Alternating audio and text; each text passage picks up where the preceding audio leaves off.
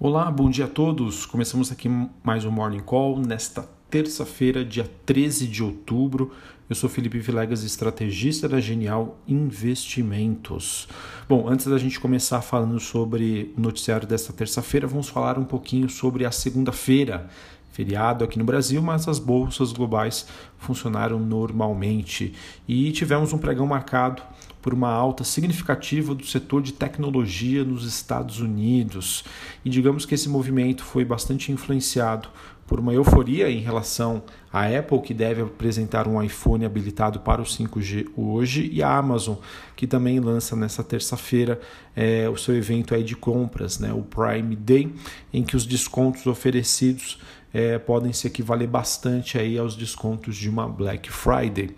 O mercado também ontem começou a precificar a temporada de balanços, ela que tem como foco né, o setor bancário, pelo menos nesta semana.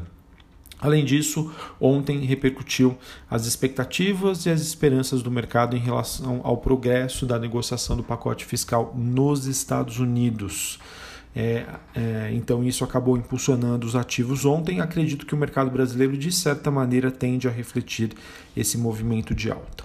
Porém, o que acontece hoje? Tá? Hoje a gente já tem um mercado um pouquinho mais desanimado, desanimado no sentido de que nós temos hoje um dia de ajustes, é, depois de uma matéria da Bloomberg que mostra que as perspectivas de um fim rápido para esse impasse aí dos estímulos dos Estados Unidos podem estar desaparecendo.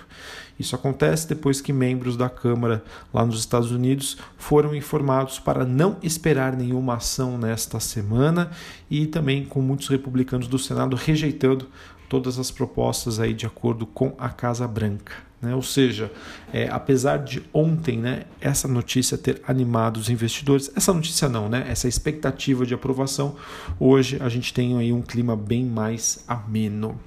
Uh, bom, por mais que a gente tenha esse impasse em relação a questão do, do Corona Voucher, é um outro assunto que eu sempre venho trazendo aqui para vocês, que é no sentido da, da avaliação do mercado sobre a possibilidade de vitória de Biden, que isso abra caminho para que um plano de estímulos mais amplos no primeiro semestre, nos, perdão, nos primeiros meses de 2021, acabe compensando esse sentimento negativo.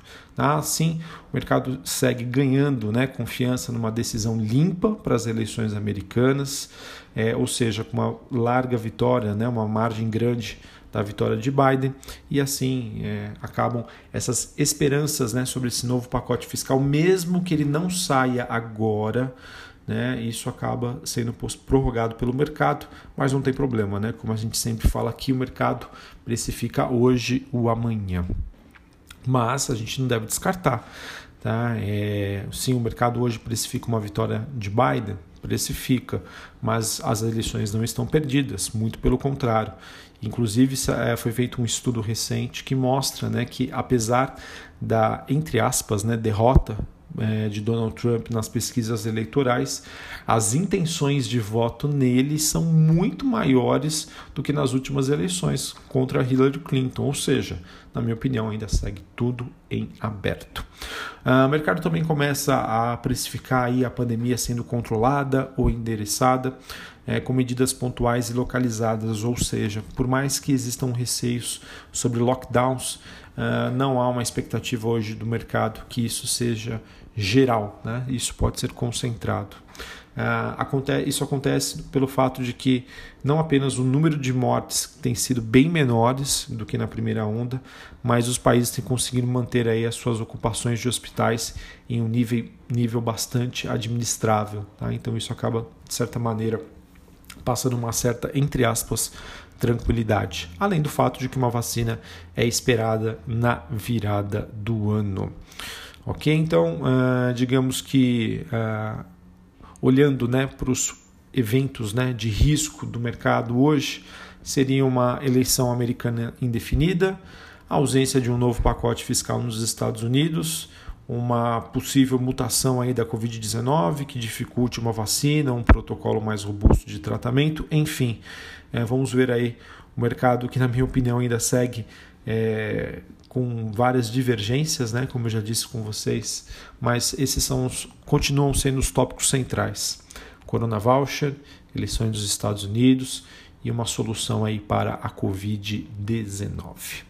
Bom, e sobre hoje, né? Como é que está o desempenho dos ativos? Hoje a gente tem, como eu já disse, né, as bolsas europeias o S&P Futuro operando com uma leve baixa, né? É, com, como eu já disse, né, investidores avaliando um retrocesso no progresso é, em relação ao pacote de estímulos nos Estados Unidos. Também tem notícias sobre a vacina da Johnson, que já já eu comento, e também uma realização de lucros. Tá? Sobre essa questão da vacina, a gente teve aí a Johnson que acabou interrompendo seus testes clínicos uh, depois que um participante adoeceu. A segunda vez em que um desenvolvedor interrompeu os testes, então, na corrida para criar uma imunização viável contra o coronavírus. Uh, os mercados também fazem uma pausa hoje, depois, como eu já disse, né, da forte alta uh, que ocorreu ontem, é, envolvendo aí as principais empresas de tecnologia nos Estados Unidos. Uh, olhando para o desempenho das commodities, a gente tem o petróleo subindo perto de 40 dólares o barril, com alta das importações chinesas, o cobre recuando e o níquel subindo na Bolsa de Londres. Minério de ferro que recua em Singapura, investidores aí de olho na demanda da China. Bom, então, é, tirando esses tópicos né, que a gente sempre comenta aqui, Corona Voucher, é, eleições dos Estados Unidos e Covid-19, quais são os principais noticiários que a gente tem aí que podem impulsionar os mercados?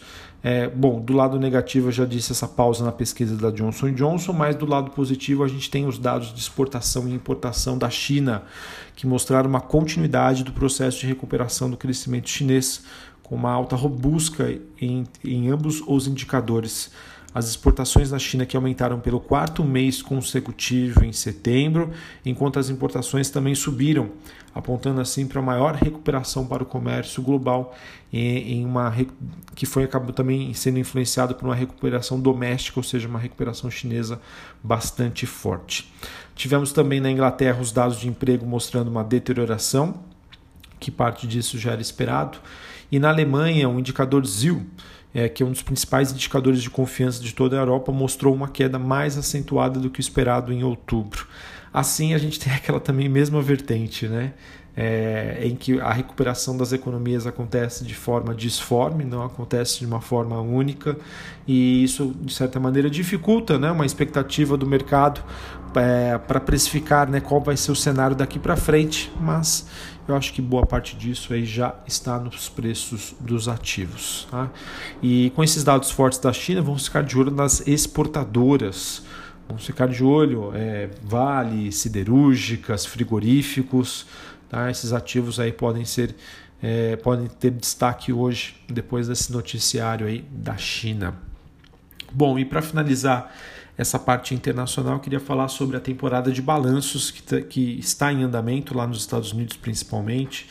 É, essa semana a gente tem os resultados do JP Morgan, do Citigroup, da BlackRock e Delta.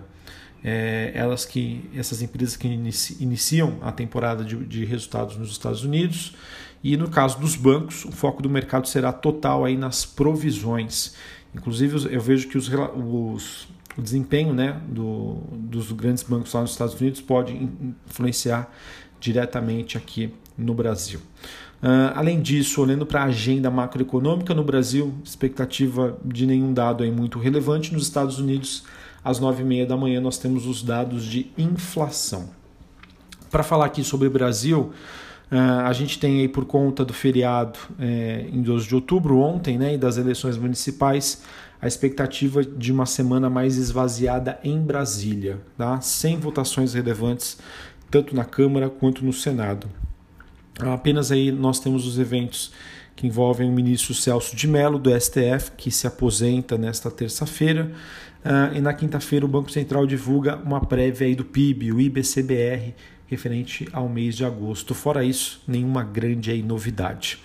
Uh, olhando para os destaques né, dos do jornais envolvendo o noticiário político, nós tivemos, de acordo com o valor econômico, o presidente do Senado e da Câmara é, cogitando aí suspender o recesso parlamentar de janeiro, a fim de avançar em propostas consideráveis prioritárias aí por eles. A sugestão foi levada tanto pelo Dalvi Alcolumbre quanto pelo Rodrigo Maia, aos parlamentares e à base do governo, e também já teria chegado aí ao presidente Jair Bolsonaro. Esse período extra aí de trabalho no, no Congresso também poderia ser utilizado para o término da análise do orçamento de 2021, caso ela não seja concluída neste ano. Bom, se isso for verdade, se isso realmente for para frente, eu vejo que isso pode ter, sem sombra de dúvida, um impacto aí bastante positivo nos mercados com uma aceleração aí sobre a agenda de reformas e também sobre eventos super importantes para que a gente comece 2021 pelo menos com um melhor direcionamento. Uh, a gente também tem reportagem né, do jornal Estado de São Paulo mostrando que o presidente Jair Bolsonaro tem, teve uh, uma maior participação em reuniões com políticos eh, em almoços e jantares. Era um, era um, digamos que isso era evitado pelo presidente Bolsonaro ele não gostava né, muito desse evento, mas né, é, isso tem mudado e eu vejo isso de maneira positiva, tá? Com o presidente buscando aí o diálogo, a conversa, isso sem sombra de dúvida tende a se refletir em maiores resultados à frente, ok? Uh, bom, para finalizarmos aqui o nosso Morning Call desta terça-feira, falando sobre o noticiário corporativo, a gente teve a Aura Minerals, ela que anunciou uma oferta secundária de 3,5 milhões de ações, na verdade BDRs. Isso eu vejo que pode ser positivo, tá? aumenta a liquidez. É, digamos que o book build, né, ou seja, a precificação dessa oferta deve ficar para 3 de novembro e essas novas BDRs começam a ser negociadas em 5 de novembro. Uh, tivemos também uh, o Conselho de Administração da MRV Engenharia e Participação autorizando a companhia a comprar a totalidade da participação da MRL Engenharia e Empreendimentos, a, na qual a construtora já detinha uma fatia de 51%, apenas aumentou a sua posição. É uma notícia que é importante a gente trazer aqui, mas não acredito que tenha uma repercussão hoje no mercado. Tá? Uh, tivemos matéria da Bloomberg mostrando que a Oi lançou um plano de incentivo para reduzir cerca de 2 mil postos de trabalho. Uh, o objetivo então é a redução do quadro de funcionários em até 15%. Esse programa que faz parte do plano estratégico e de transformação da Oi, uh, levando uma readequação das, da estrutura organizacional que leva em consideração aí o seu plano de recuperação judicial. Então, notícia que costuma ter uma, uma uma, uma reação positiva do mercado com a empresa buscando uma melhora operacional. Tivemos a Rede Dora autorizando os acionistas, no caso, né, a listagem e negociação de ações ON emitidas pela empresa no novo mercado, ou seja, a empresa caminhando aí para um IPO. Uh, que mais? E teve uma matéria do Globo mostrando que a onda de calor que atingiu o Brasil né, este ano, nas últimas semanas, pode ter provocado perdas né, de cerca de 25 bilhões na agricultura, conforme o levantamento aí do pesquisador da Embrapa, ah, onde essas ondas de calor aí no Rio Grande do Sul causaram perdas de 15 bilhões de reais no Paraná de 10 bilhões de reais. Isso é uma das justificativas pelas quais as empresas ligadas ao agrobusiness aqui na bolsa performaram mal nas últimas semanas. Bom, pessoal, então vou ficando por aqui. É, vejo aí que nós temos uma semana em que a temporada de balanços pode ganhar foco mais aí do que esses noticiários que a gente vem trazendo aqui sobre eleições, Corona Voucher, entre outros. Tá? Vamos ver, é, a depender de como foram os resultados dos bancos lá nos Estados Unidos, isso pode dar uma ajudada aqui nos bancos brasileiros. Um abraço, uma ótima terça-feira, até a próxima. Valeu!